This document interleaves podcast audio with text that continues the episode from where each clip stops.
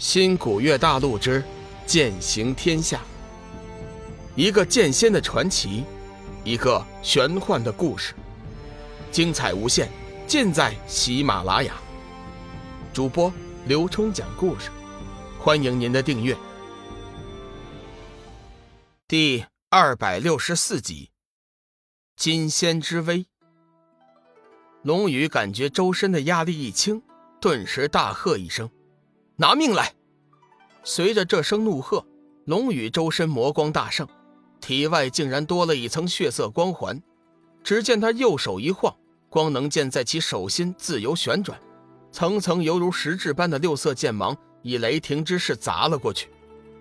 白袍男子眼中闪过一道异芒，全身猛地散发出惊天的仙灵之气，双手轻轻一搓，闪出一道八卦图案。瞬间包裹了龙宇的光能剑气，而且尽数化解。志远见状，急忙欺身上前，双手之间早就凝聚好了佛家万字，猛地甩了出去。白袍男子微微一笑，右手轻轻一抓，竟然唤出了一个巨大的手掌。那手掌径直抓向了佛家万字，在那几人目瞪口呆之下，白袍男子幻化出的大手伸手捏住了佛家万字。顷刻将其化为乌有，至此，两人的攻击在白袍男子面前瞬间崩溃。显然，白袍男子的修为比起那先前败走的黎洛要强悍许多。白袍男子破解了两人的攻击之后，并没有趁机展开攻势，而是微微一笑，对着龙宇说道：“哈哈哈，你为什么非要杀我？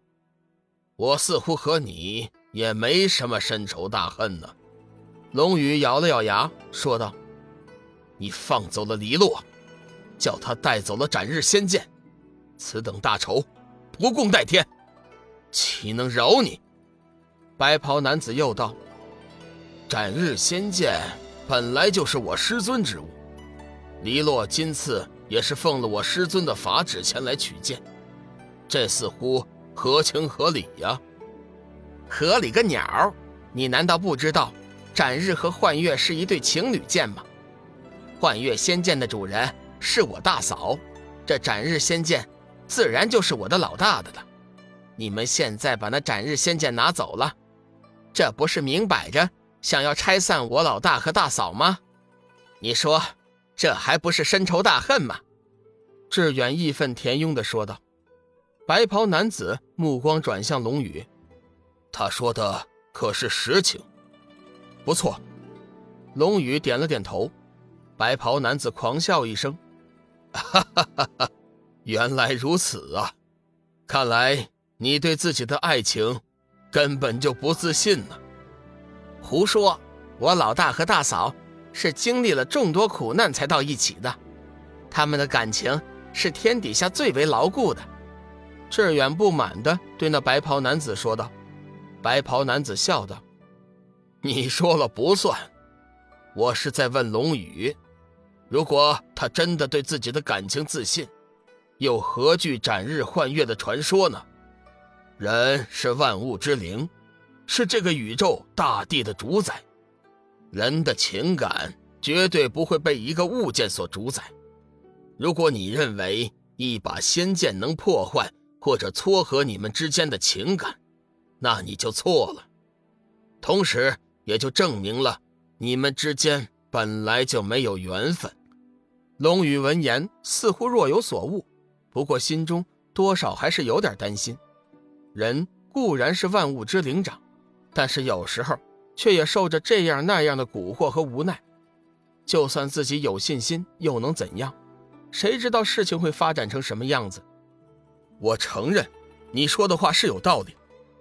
但是你们的行为，实际上就是拆散我和小玉，这就是外力的干扰，不也刚好印证了斩日换月的传说吗？但是我绝对不会认命，我一直都信奉我命由我不由天，此刻我便斩了你，向天宣战。说着，龙宇的双手打出一道古怪的魔诀，胸前猛地窜出一道血雾，片刻之后，他的身体。便弥漫在血雾之中，眼中则闪烁着邪魅的光芒。眼神阴森的看着白袍仙人。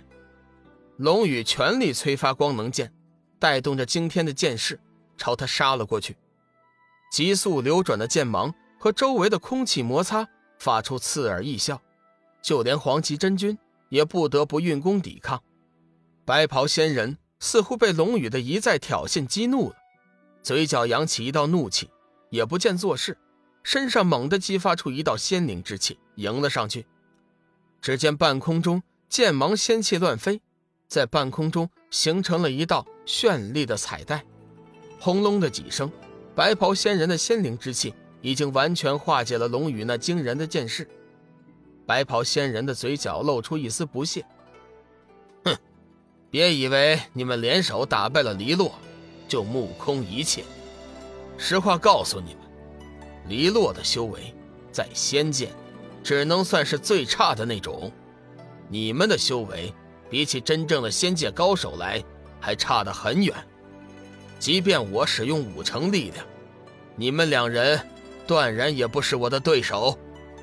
在仙界，对仙人力量的划分很明确的，由高到低，分别是天仙、大罗金仙、灵仙、飞升仙。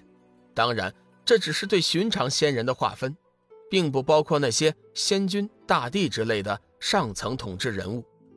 他们的修为通常都是一个谜，到底有多厉害，谁也不知道。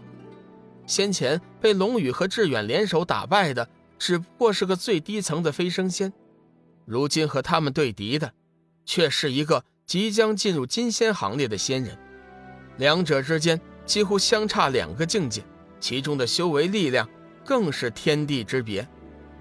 龙宇冷冷地看着白袍仙人，并不就此甘心。只见他身体猛地一旋，凌空射起，随后突然消失，随后又突然在三丈以外的地方出现，如此往复，他不停地围绕着白袍仙人短距离的跳跃，谁也不知道他究竟想做什么。就在这时，凡是他的身体经过的地方，无一不出现一道黑色光带。随着龙宇的跳跃完成，那道黑色光带已经将白袍仙人完全围绕。一股充满至强至霸的惊天气势，疯狂地朝着白袍仙人弥漫而去。转眼功夫，那浓烈的黑气竟然将白袍仙人完全覆盖。就在龙宇刚刚露出一丝微笑的时候，黑气中突然亮起一道光芒。只见那白袍仙人从那闪亮的光芒中慢慢的升起，他的手中则托着一块散发着灼灼光辉的镜子，上面隐隐间。雕刻着一只三足乌鸦。嗯，不错，竟然已经掌握了初级的魔煞用法。可惜呀，你掌握的还是少了一些。这点魔煞之气，对我的太阳灵镜根本就没有多大的作用。本集已播讲完毕，感谢您的收听。长篇都市小说。农夫先田已经上架，欢迎订阅。